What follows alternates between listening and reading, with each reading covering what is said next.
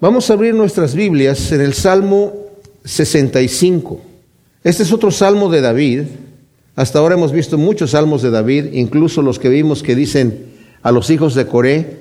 La mayoría de los eh, comentaristas bíblicos dicen que, aunque dice que es de los hijos de Coré, no quiere decir necesariamente que sea de ellos como autores, sino que como los hijos de Coré eran cantores dentro del templo, que los haya escrito David para ellos. De cualquier manera sabemos que es el Espíritu Santo el que escribe estos salmos y de hecho el Salmo 66 y el Salmo 67, que también los vamos a estudiar, no tienen autor, pero también la mayoría de los eh, eruditos bíblicos se lo adjudican a David.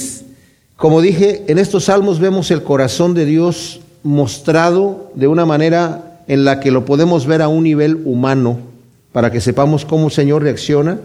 Y también vemos cosas que estaban pasando en la vida de David, cosas que pasan en la vida de cualquier cristiano que está entregado al Señor. A mí me maravilla cómo David está enamorado del Señor y cómo depende del Señor en todo momento. Qué tremendo que el Señor haya escogido a un hombre así para que escribiese los salmos que tenemos aquí. O sea, el Señor lo escogió, lo puso como rey, para que siendo rey estos salmos quedaran aquí en nuestras manos, un hombre que está enamorado completamente del Señor y lo pone a Él primero. Pecador, por supuesto que pecador. Y cometió muchos errores, sí, por supuesto. Pero eso nos identifica a nosotros. Porque aunque dice la Escritura que el Señor se identifica con nosotros en el sentido, nos hace ver que se identifica con nosotros, en el sentido de que vino aquí como hombre y como hombre padeció y fue tentado en todo, pero sin pecado. David también fue tentado, pero él sí tuvo pecado. Y en ese sentido, cuando vemos qué es lo que hizo David cuando pecó y cómo se fue restaurado, al grado de que el Señor a los demás reyes les decía, tú no has andado en el camino de tu padre David, o si has andado en el camino de tu padre David. Dice, porque David anduvo en todos los caminos de Dios y no se apartó nunca ni a derecha ni a izquierda, excepto solo en cuanto al pecado de la esposa de Urias Eteo. Entonces nos dice el Salmo 65, oh Elohim, aún te aguarda la alabanza en Sión. A ti pagarán los votos. Oh tú que escuchas la oración, a ti vendrá toda carne. La suma de mis iniquidades es demasiado pesada para mí, pero tú mismo haces expiación por nuestras transgresiones. Cuán bienaventurado es aquel a quien tú escoges y haces que se acerque a ti para que more en tus atrios. Seremos saciados del bien de tu casa, de tu santo templo. Nos responderás con terribles proezas de justicia, oh Dios de nuestra salvación, esperanza de todos los confines de la tierra y de las más lejanas islas del mar. Tú, el que afirma las montañas con su fortaleza, ceñido de valentía, el que sosiega el estruendo de los mares, el estruendo de sus olas y el alboroto de las naciones. Por eso los que habitan en los últimos confines temen delante de tus portentos. Tú haces alegrar las puertas de la aurora y la entrada del ocaso. Visitas la tierra y la riegas abundantemente. La colmas de tus riquezas con el torrente de Dios pleno de aguas. Preparas sus trigales cuando las has aparejado. Inundas sus surcos. Haces descender el agua en sus canales. Igualas los terrones con la llovizna, los vuelves esponjosos y bendices sus brotes. Coronas el año con tus bondades y tus sendas resuman abundancia. Vístese el desierto de hierba y los collados resplandecen de alegría. Los prados se adornan de rebaños, los valles se cubren de grano, dan voces de júbilo y cantan. Ahora, el primer versículo que dice, oh Elohim, aún te aguarda la alabanza en Sión, a ti se pagarán los votos. Eh, la palabra en hebreo sugiere una costumbre de los israelitas de antes de alabar al Señor, antes de adorar al Señor, había un silencio. Había un silencio. Una de las razones por las cuales también nosotros empezamos nuestros servicios en oración antes de empezar a alabar al Señor es para preparar nuestros corazones. Había un silencio de respeto y de, ubicarse delante de quién estamos, del Rey de Reyes y Señor de Señores, del Dios Altísimo, y después explotaban en la alabanza. Y por eso dice, oh Elohim, aún te aguarda la alabanza en Señor. Es el momento, es el momento en donde está en silencio antes de empezar a alabar. Y dice, y a ti se pagarán los votos. ¿Qué, ¿A qué se refiere esto? Son votos en donde la gente tiene el deseo de adorar a Dios, de consagrarse al Señor. Son votos en donde dice yo, Señor, te voy a consagrar esto y llega el momento en donde se lo traen.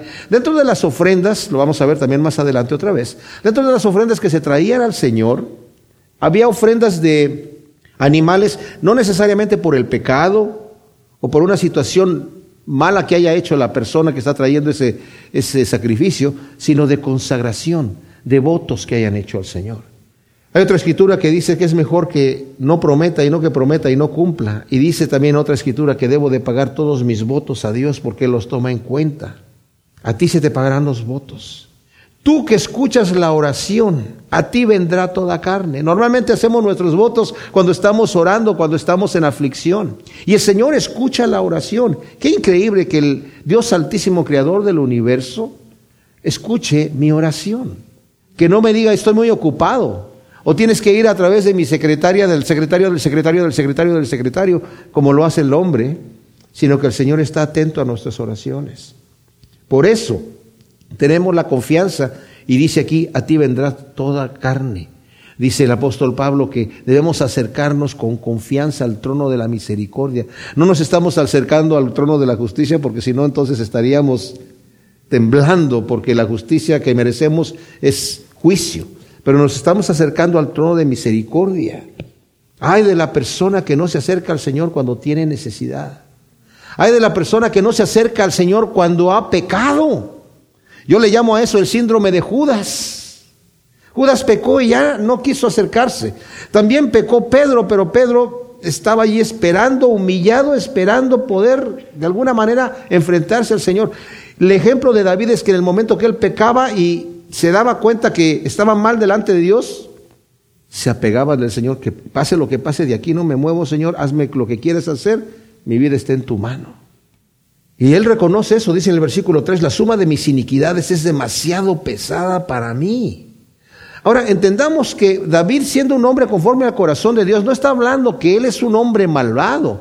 Estamos hablando de una persona, mis amados, que se acerca a Dios y viéndose dentro del lente de Dios, viéndose dentro del lente de la palabra de Dios que redarguye su conciencia, cuando nosotros nos acercamos a Dios, Dios nos habla a través de la conciencia. Él ha escrito las leyes en nuestros corazones. Y cuando nuestro corazón está endurecido y nos acercamos a Dios y, y llegamos con un corazón quebrantado, Él nos cambia el corazón y nos pone un corazón blando para que podamos sentir la ley que está escrita en nuestros corazones y sintamos nuestras iniquidades. No todo el mundo la siente, hay gente que ya está endurecida y no siente nada. Qué terrible es eso, llegar a ese punto en donde ya no sintamos la voz de Dios. Y él dándose cuenta de su condición de hombre, dice, mis iniquidades son demasiado pesadas para mí. Pero tú mismo harás expiación por nuestras transgresiones. Qué tremendo es esto. O sea, tú mismo las vas a llevar, tú mismo las vas a cargar. Me gusta mucho esta traducción de la Biblia textual porque hay detallitos en las traducciones que a veces pierden la fuerza de la doctrina, de la enseñanza que estamos viendo aquí nosotros. Cuán bienaventurado es aquel a quien tú escoges y haces que se acerque a ti para que more en tus atrios. Seremos saciados del bien de tu casa, de tu santo templo. Ahora aquí vemos nosotros un detalle que a muchas personas les incomoda.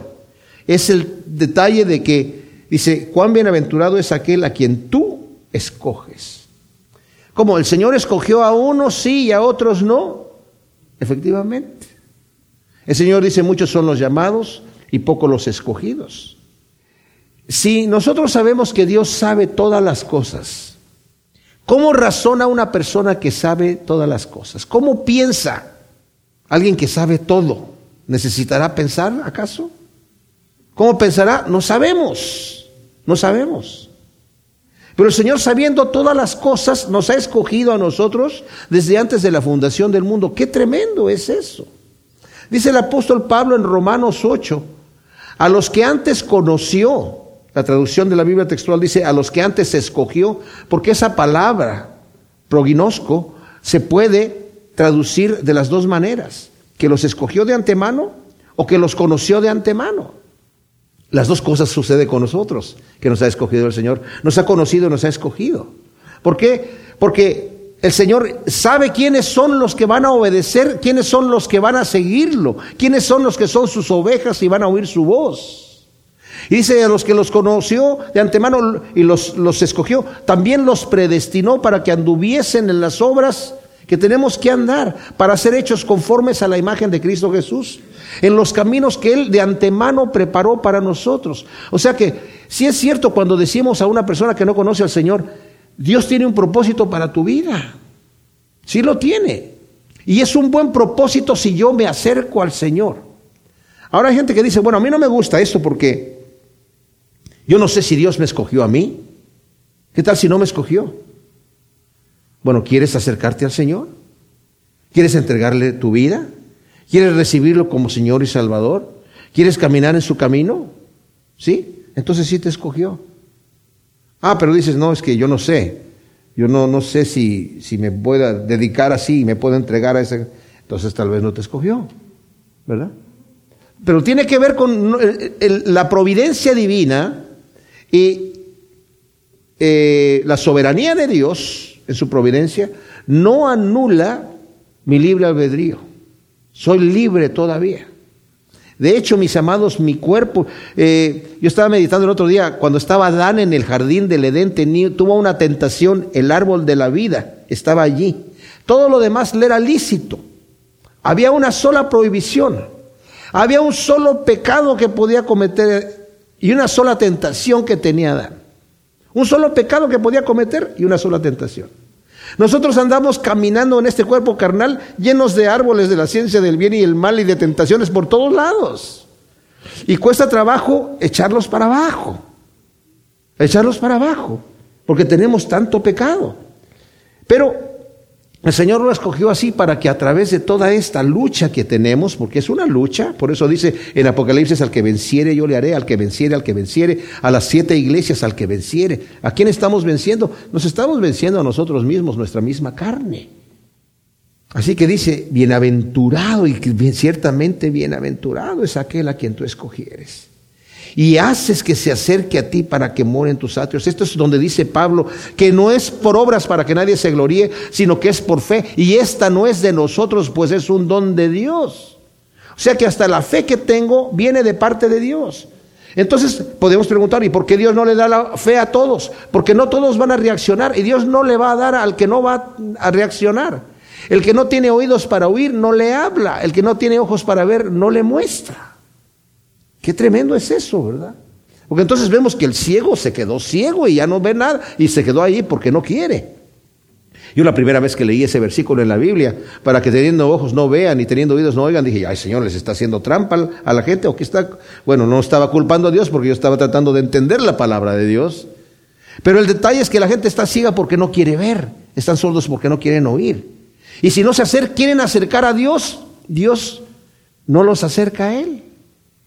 Pero llega el, Señor sabe quiénes van a responder y los acerca, nos acerca a Él. El Señor dijo, el que a mí viene, yo no le echo fuera. No es que el Señor va a decir, no, tú no puedes entrar aquí, a ti no te escogí, así que para fuera de aquí. No. El que a mí viene, yo no le echo fuera. El que quiera, venga y beba. Qué tremendo, al final del libro del Apocalipsis dice, el que quiera, venga y beba. Pero el que sea impuro, siga siendo impuro. El que es deshonesto, siga siendo deshonesto. El que es santo, santifíquese todavía. El que es puro, purifíquese todavía. ¿Qué quiere decir? Que no es por amenazas que vamos a venir delante de Dios, es porque tenemos ese deseo y porque nos vemos pecadores y queremos. Es una lucha, pero el Señor nos ayuda y, nos acerca. Y nos acerca, dice, para que moremos en tus atrios. Seremos saciados del bien de tu casa, de tu santo templo. Qué tremendo. Estaremos con el Señor viviendo y no nos va a hacer falta ninguna cosa. Y desde aquí, mis amados, una vez que tenemos una relación viva, activa y firme con el Señor, no nos falta nada. Porque aunque tengamos necesidades físicas, estamos completos en Cristo Jesús. Él nos sacia. Nos responderás con terribles proezas de justicia, oh Dios de nuestra salvación. Esperanza de todos los confines de la tierra y de las más lejanas islas del mar. Ahora, cuando dice terribles proezas, esta palabra terrible se ha eh, corrompido en el uso en donde ya la vemos como algo negativo, es algo formidable, que puede ser destructivo, que pero también puede ser constructivo. O sea, es algo para estar con un temor delante de Dios por el poder que Él tiene, porque sí fue terrible cuando el Señor abrió las aguas del mar, que lo vamos a ver en el otro salmo, ¿verdad? Que abre las aguas del mar y pasa los carros de Faraón por ahí. Fue terrible para Faraón, pero fue formidable para los hijos de Israel, ¿verdad? Entonces dice aquí, esas cosas terribles que tú haces, oh Dios, de nuestra salvación, esperanza de todos los confines de la tierra y de las más lejanas islas del mar. Tú, el que afirma las montañas con su fortaleza, ceñido de valentía. Qué tremendo. O sea, las mismas leyes de la naturaleza, mis amados, muchos creen que funcionan solas. Y el Señor algunas cosas las ha hecho dejar que funcionen. Pero yo les digo, si el Señor quita la mano y dice, bueno, ya están mis leyes dadas, ya están fundamentadas, yo me voy a dedicar a otra cosa, me voy a dar la vuelta por otro lado, se desvanece todo, se cae. Porque dice la Biblia que en Cristo Él es el que creador de todas las cosas y por medio de Él todas las cosas subsisten. O sea que sin la potencia de Dios el universo se va a un caos. Él tiene completo control de causa y efecto. Por eso fue capaz de parar el, el sol más bien en la rotación de la Tierra y que no rotara la Tierra sin que hubiese fuerzas de inercia y una serie de fuerzas cósmicas que pudieron venir a traer un caos en la Tierra, lo, lo paró, ¿verdad? Y luego lo volvió a echar a andar, casi por un día entero. Y en el caso de Ezequías, lo paró y lo regresó 10 grados y luego lo volvió a parar y lo volvió a regresar otros 10 grados. Increíble. Increíble, porque Él hace lo que Él quiere. Por eso dice aquí, los que habitan en los últimos confines temen delante de tus portentos. Tú haces alegrar las puertas de la aurora y la entrada del ocaso. Yo creo que David está aquí recordando las batallas que ha tenido, las victorias que ha tenido. En el momento que estaba allí con este gigante, cuando estaba diciéndole a Saúl, mira, Saúl, yo no sé, no puedo pelear con esta armadura y con esta espada que me estás dando porque no he sido entrenado para esto. Así que yo voy a pelear con él como, como acostumbro ser, con mi eh, eh, indumentaria de pastor y mi saco pastoril y una onda con piedras y ya acabó. Dice, porque no es la onda, ni son las piedras, ni otra cosa, sino es Dios el que lo va a entregar en mi mano, porque eso mismo hizo con los leones y con los osos que querían venir y a llevarse las ovejas, Él los entregaba en mi mano. No soy yo, es el Dios que afirma las montañas, es el Dios que hace grandes, eh, estruendosas cosas y terribles cosas y formidables cosas. Entonces dice, ¿qué, creen ustedes que pasó con los filisteos cuando vieron que este muchachito llegó y, y le dice Goliat? ¿Qué crees que soy un perro, muchachito? ¿Vienes a mí con palos y con piedras? ¿Sabes qué? Te voy a cortar la cabeza, voy a dar tu carne a, a las bestias del campo. Y le dice David, tú vienes a mí con espada, con jabalina y con escudo y todas estas cosas, ¿verdad? Yo vengo a ti en el nombre de Yahvé de los ejércitos a quien tú has desafiado. Él te va a entregar en mi mano. Yo soy el que te voy a cortar la cabeza y voy a entregar tu carne a las aves del cielo y, toda tu gente también van a sufrir, ¿verdad? Van a huir. ¿Y qué es lo que sucede? Cuando oyen esto, porque lo están gritando, los filisteos y ven que efectivamente, este muchachito que dijo, Dios, nuestro Dios te va a entregar en nuestra mano, se dan cuenta de los portentos del Dios de Israel. Y también en las batallas que tenían, porque sabían que no estaba solo. El reinado de David creció muchísimo, porque era un hombre que temía a Dios. Por eso dice, los, confines de la tierra van a temer delante de tus portentos. Tú haces alegrar las puertas de la aurora y la entrada del ocaso. Señor, contigo todo es delicia, desde la mañana hasta el atardecer, y nos podemos acostar, como dije yo, confiados. Visitas la tierra y la riegas abundantemente. Algunos quieren ver esta parte del versículo 9 al final, al versículo 13, como algo espiritual, porque Dios sí habla muchas veces acerca de que cuando Él derrama su espíritu es como el agua que nutre la tierra, y lo podemos ver desde ese punto de vista. Aunque aquí David está hablando literalmente de la lluvia, incluso se cree que pudo haber sido Este salmo escrito en el momento cuando Dios cerró los cielos y no hubo lluvia por un buen tiempo, por muchos días, y David indagó del Señor y el Señor le dijo, es por los Gabaonitas que mató Saúl, los quiso exterminar cuando Josué hizo un pacto con ellos y juró en mi nombre que no los iba a exterminar y los puso como siervos que iban a estar trayendo la madera y las cosas para el templo. O sea, estos hombres estaban sirviendo para el templo y eran esclavos, pero no, había hecho un pacto, ustedes se van a quedar como esclavos, pero no, no van a morir. Y Saúl en su celo ciego por Israel los quiso exterminar.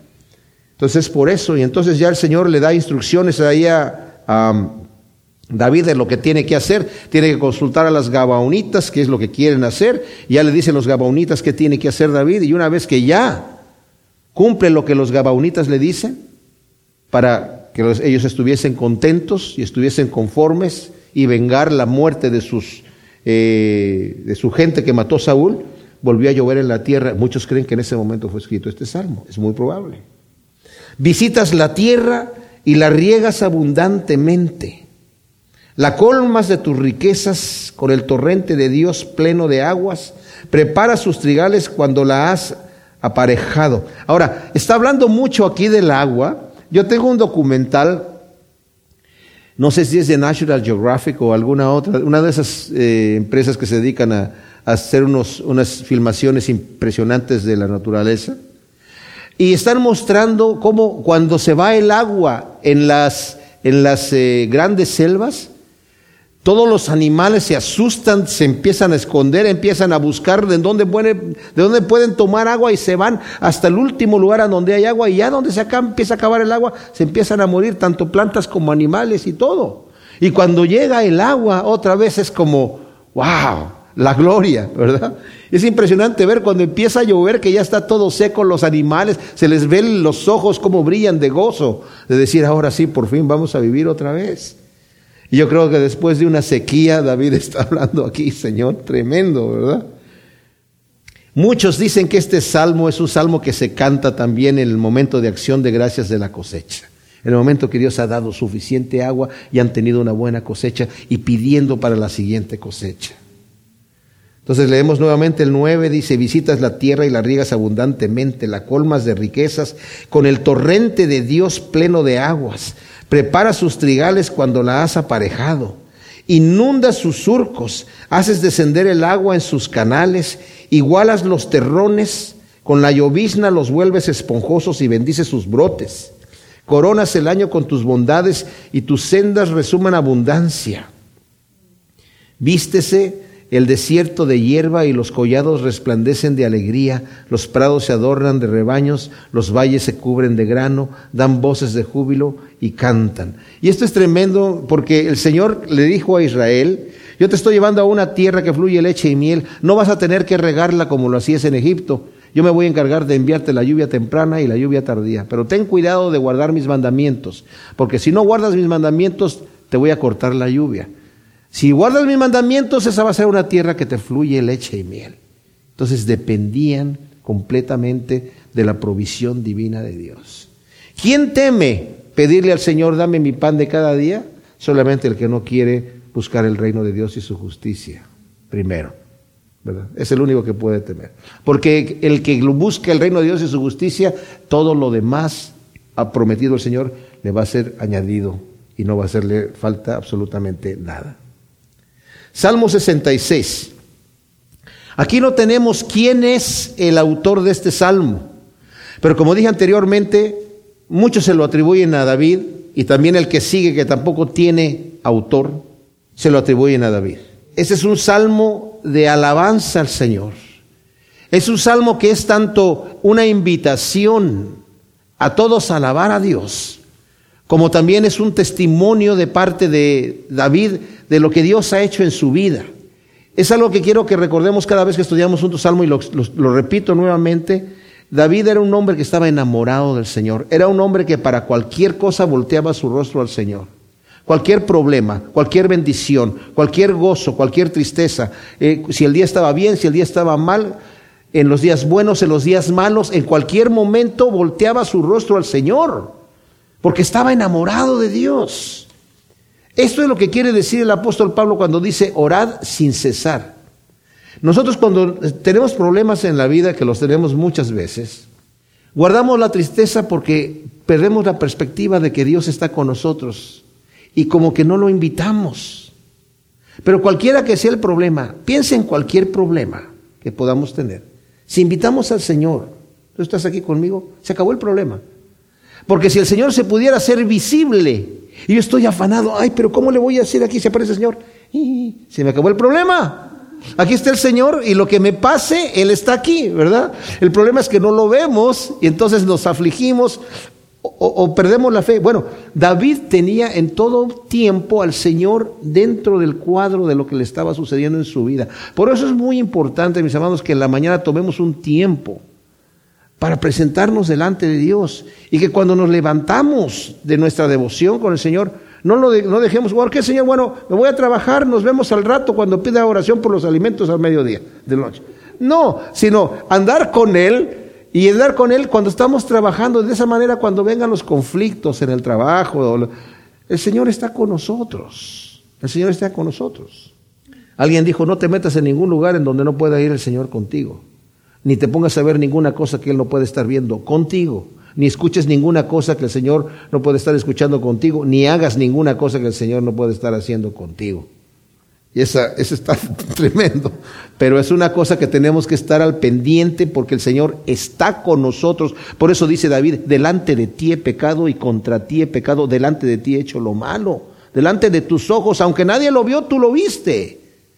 Y es el, el importante, el que me va a juzgar delante de quien tengo que dar cuentas, el que me puede ayudar o me puede abandonar, el que me puede levantar o me puede abatir. Aclamar a Elohim tierra toda, salmodiad la gloria de su nombre, dadle gloria con alabanza, decir a Elohim, cuán admirables son tus obras, por la grandeza de tu poder se someterán a ti tus enemigos, toda la tierra se postrará ante ti y te cantarán alabanzas, cantarán salmos a tu nombre. Miren, Qué tremendo. Estuvimos viendo el domingo las diferentes razones por las cuales las personas van a morir en sus pecados, como el Señor les dijo, a donde yo voy ustedes no van a poder venir y ustedes en sus pecados van a morir. Y la gente cuando escucharon eso de tus pecados van a morir, como que les pasó por encima, porque era, lo oyeron como un paréntesis. A donde yo voy ustedes no van a poder venir y en vuestros pecados moriréis, porque no van a poder venir conmigo. ¿Cómo que dijo? ¿A dónde se va? Y el detalle es que, ¿quiénes van a morir en los pecados? Los incrédulos, los que confían en sí mismos, los arrogantes, enemigos de Dios, vimos esa parte. En este momento hay mucha gente con toda facilidad se burla de Dios. Yo estaba pensando en Richard Dawkins cuando lo mencioné el domingo y pienso en él todavía, así como él hay mucha gente que se burla, blasfema el nombre de Dios en público, escribe libros, se ríe de él, se mofa sin ningún temor en este momento. Hay mucha gente así. Pero va a llegar el día en que toda la humanidad, pasada, presente y futura, se va a postrar delante de Jesucristo, el Rey de Reyes, y va a declarar que Cristo es el Señor. Van a reconocer su poder, van a reconocer su grandeza. Unos para vergüenza eterna y otros para gloria eterna. Por eso dice aquí, Señor, cuán admirables son tus obras. O sea, son admirables. La gente que no cree en Dios, mis amados, si supieran que Dios es el que ha hecho todo el universo, como lo supieron alguna vez pero lo negaron, tienen que reconocer, pues entonces es un ser omnipotente, como este astrofísico ateo, que dijo, al ver yo cómo está hecho el universo, al ver los balances de las diferentes fuerzas que hay cósmicas, y lo perfecto que en la forma que está constituido, me doy cuenta que debe de haber un ser supremo con todo poder, con toda sabiduría que por razones propias ha hecho lo que ha hecho. Pero como yo ya me propuse que Dios no existe, niego la evidencia, dijo este hombre. Bueno, pero cuando se encuentre delante del rey de reyes y vea su rostro ahí, no va a poder negar la evidencia, va a postrarse, pero ya no para gloria sino para perdición. Así que sí va a llegar un momento donde toda lengua va a confesar que Jesucristo es el Señor, pero en ese momento ya no le sirve a la gente que no lo hace de este lado de la eternidad. Tiene que hacerlo de este lado de la eternidad.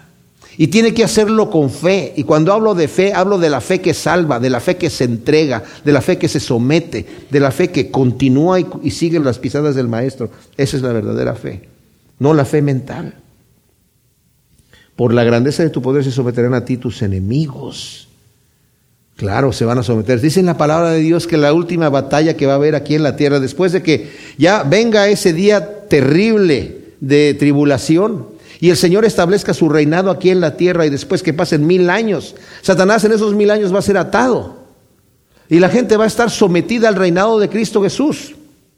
Y aunque esté sometida al reinado de Cristo Jesús, no todo el mundo va a estar conforme, me imagino. Porque la Biblia habla de que vamos a gobernar con vara de hierro. O sea, cuidadito, la gente, ok, me porto bien, para que no me den con la vara de hierro. Pero en el momento que Satanás sea desatado, después de los mil años, va a engañar a las naciones y las naciones le van a hacer guerra al Cordero. Y dice la Escritura que Él los va a destruir con la palabra de su boca. No va a tener que mandar ángeles que vengan allí. Solamente va a decir la palabra, se finí y se acabó. ¿Verdad? Yo no sé qué va a decir el Señor, pero. Pero lo que diga va a ser suficiente. ¿Por qué? Porque así es su palabra y así es su, su, su fuerza toda la tierra se postrará ante ti.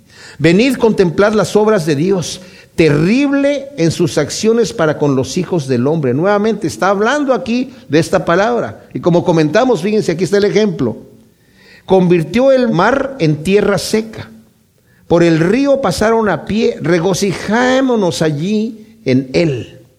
Él señorea con su poder para siempre, sus ojos atalayan sobre las naciones, no se enaltezcan los rebeldes. Ahora, dice aquí, su poder es terrible.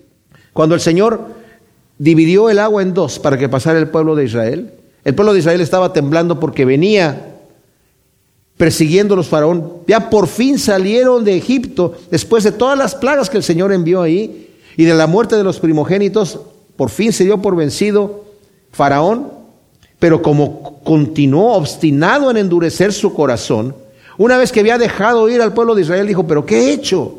He dejado ir a esta gente. Y montó su ejército y fue tras ellos. Y el Señor puso una columna de tinieblas entre el pueblo de Israel y el ejército de Faraón, de manera que no podían seguir adelante. Mientras ellos estaban allí delante del mar, rojo y no, no podían cruzar porque estaba el mar ahí y el pueblo empezó a murmurar en contra de Moisés y Moisés empezó a postrarse sobre su rostro, a orar al Señor. El Señor le dice, ¿por qué te postras sobre tu rostro, Moisés? Levántate, toma tu vara y toca las aguas y se van a dividir y pase la gente ahí en seco.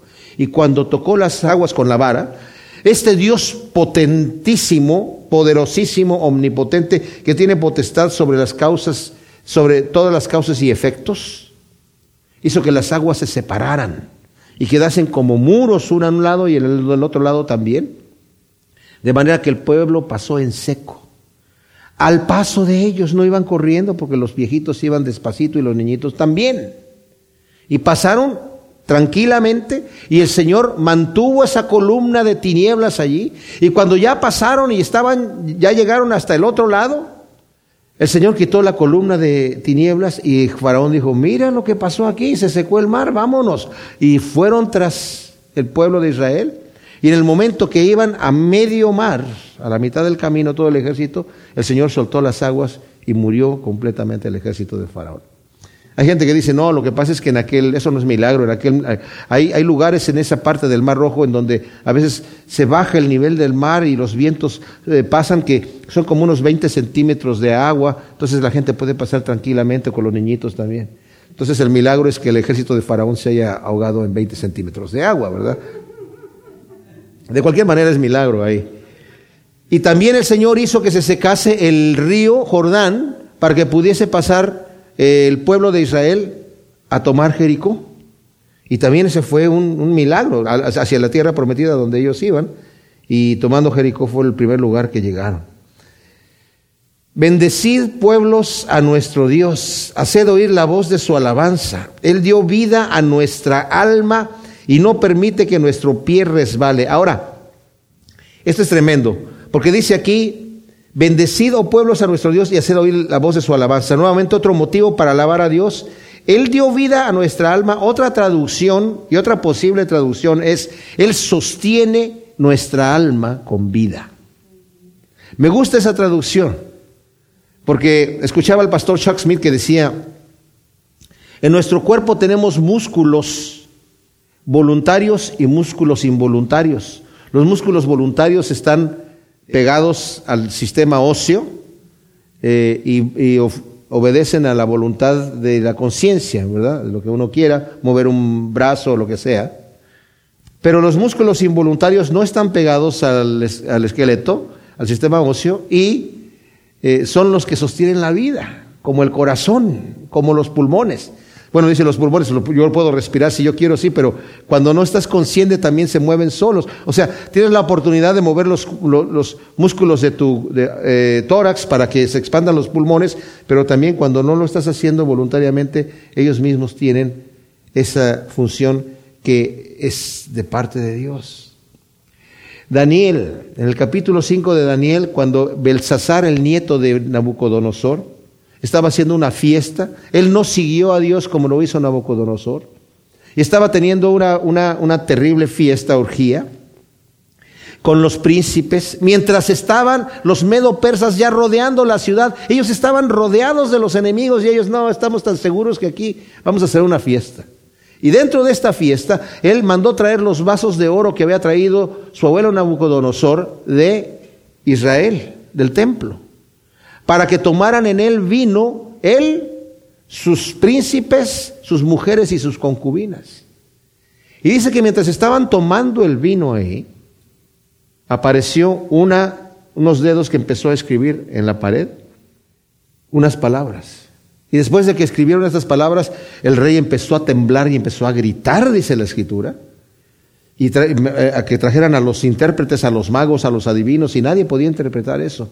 Y vino y trajeron a Daniel por eh, consejo de su mamá. Dijo, hay un hombre ahí de los hijos de Judá que tiene mucha sabiduría y tiene el espíritu del Dios Santo.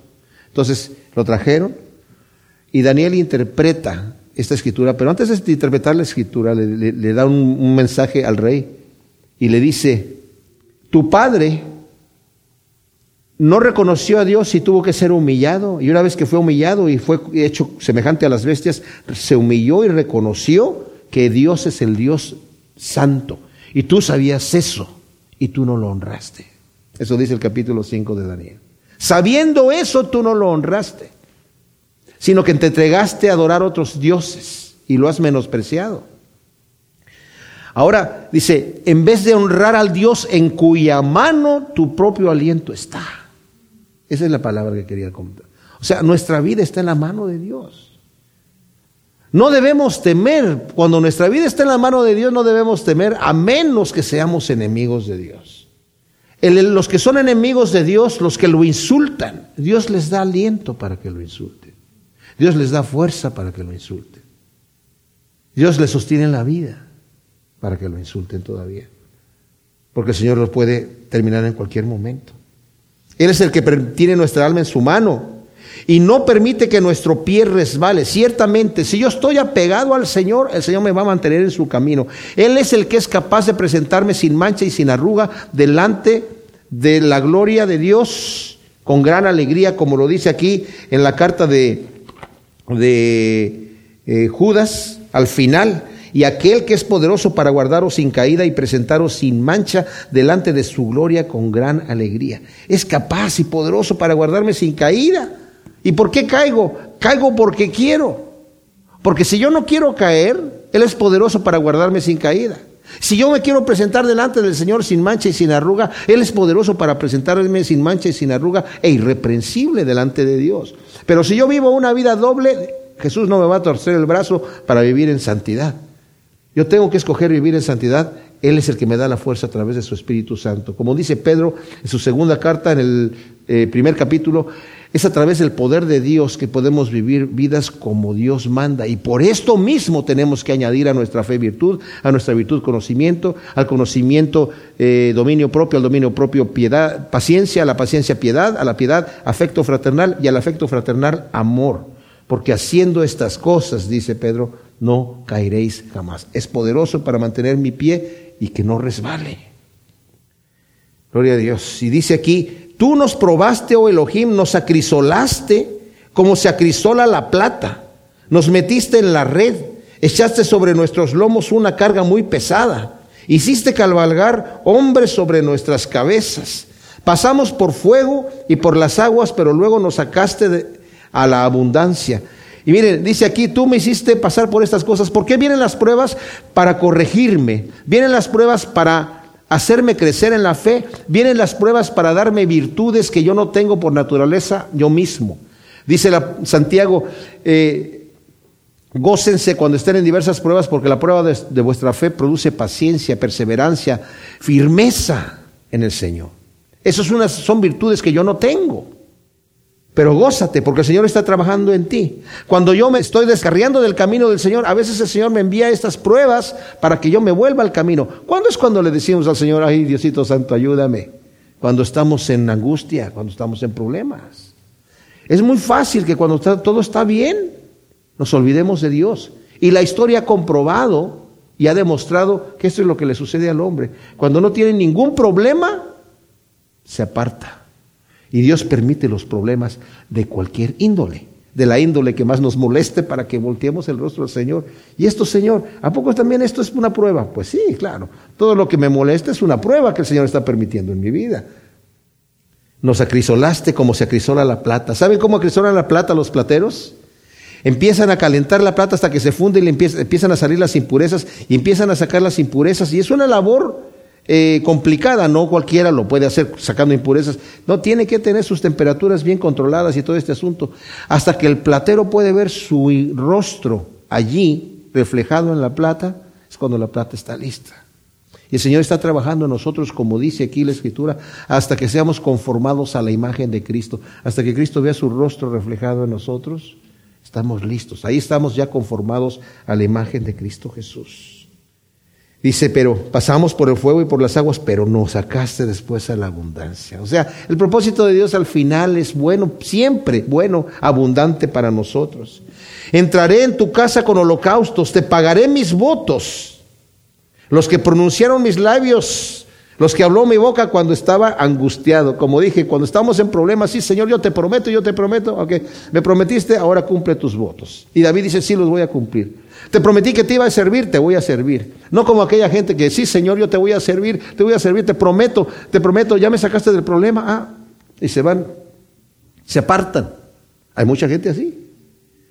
Pero veamos a un Jacob, siendo un traidor, siendo un, un estafador y todo eso, le dijo, Señor, si tú me bendices, yo te voy a servir. ¿Y qué hizo Jacob? Lo sirvió. Y como el Señor antes lo conoció y lo escogió de antemano, también lo predestinó para que fuese el líder, el padre, patriarca de Israel. ¿Por qué? Porque cumplió su voto, cumplió su voto. Los que pronunciaron sus labios cuando estaba el angustiado. Te ofreceré holocaustos engordados con saumerio de carnero, sacrificaré bueyes y machos cabríos. O sea, voy a cumplir mis votos que te hice a ti, Señor, y voy a hacer ofrendas de consagración a ti. Venid, oíd, aquí cambia. Vamos a hacer estas cosas. Pasamos por el fuego, ¿verdad? Pero ahora está hablando en forma personal, desde el versículo 13. Y luego está llamando aquí, venid oíd todos los que teméis a Elohim, y relataré lo que ha hecho a mi alma. A él clamé con mi boca y fui exaltado con mi lengua. Si en mi corazón hubiera yo mirado la iniquidad, Adonai no me habría escuchado. Pero ciertamente me escuchó Elohim y atendió la voz de mi súplica. Bendito sea Elohim que no desechó mi oración, ni apartó de mí su misericordia. Fíjense este versículo tremendo. Si en mi corazón hubiese yo mirado a la iniquidad, Adonai no me habría escuchado. ¿Qué quiere decir esto? Que si la persona tiene pecado, todos somos pecadores, Dios no escucha, no se está refiriendo a, a ser pecadores, se está refiriendo a orar con hipocresía. ¿Sabían ustedes que se puede hacer eso? Yo puedo venir a orar con hipocresía diciendo palabras bonitas delante de Dios, pero palabras que no quieren decir nada porque no tengo la menor intención de cambiar. Señor, yo te prometo que sí, que mira esto y aquello y lloro y lloro. Pero el Señor ve más profundo que mis sentimientos y que la angustia que yo estoy pasando en ese momento, momentáneamente. Él sabe lo que hay en mi corazón. Y cuando yo estoy orando al Señor, con angustia, pero con un corazón contrito y humillado, el Señor perdona. Así como yo oró David, Señor, he pecado delante de ti, delante de ti he hecho lo malo delante de tus ojos. Contra ti solamente he pecado. No borres mi nombre de tu libro, no, Señor, vuélvame el gozo de tu salvación. Y luego dice, porque al corazón contrito y humillado tú no desprecias, Señor. El que a mí viene yo no lo echo fuera. El que se humilla delante de mí va a ser enaltecido. Manasés yo creo que fueron las personas que están escritas aquí en la escritura, mis amados, que tiene el peor testimonio y que hizo las peores cosas. Por causa del pecado de Manasés, el Señor no quiso perdonar a Israel. Vinieron otros reyes que hicieron lo bueno después de Manasés, pero el Señor dijo, no, está bien, yo te voy a recoger con tus padres para que no veas el problema que va a venir aquí, te voy a llevar antes de que venga el problema. Pero, por cuanto el pecado de Manasés, y lo sigue mencionando, no quiso perdonar. ¿Y qué pasó con Manasés? Manasés se arrepintió. ¿Pero que no había iniquidad en su vida? Había mucha iniquidad. Pero en el momento del arrepentimiento había un corazón quebrantado, mis amados. A eso no se está refiriendo aquí, se está refiriendo a tener una actitud hipócrita delante de Dios. Y eso es guardar la iniquidad. Eso es mantenerla allí. No estás orando con una necesidad verdadera. No te estás derramando delante de Dios por algo que sabes que es un pecado verdadero, sino estás hablando, orando con hipocresía y esas oraciones Dios no las escucha. No te va a responder. Pero cuando oras al Señor con un corazón contrito y humillado, bendito sea Elohim que no desechó mi oración ni apartó de mí su misericordia. Misericordia quiere decir me perdonó. Misericordia quiere decir no me tomó en cuenta mi pecado, levantó mi rostro. Gracias Señor te damos por tu palabra, bendito Dios. Te pedimos que la siembres en nuestro corazón en buena tierra para que produzca su fruto al ciento por uno, Señor. Líbranos de hipocresía. Danos un corazón, Señor, como el de David. Que busquemos tu rostro en todo momento, Señor. Y que contemos nuestros días y seamos sabios, sabiendo que nos queda poco tiempo, Señor, para servirte. Por muy jóvenes que seamos o viejos, Señor, la vida es, una, es un vapor. Gracias te damos en el nombre de Cristo Jesús. Amén.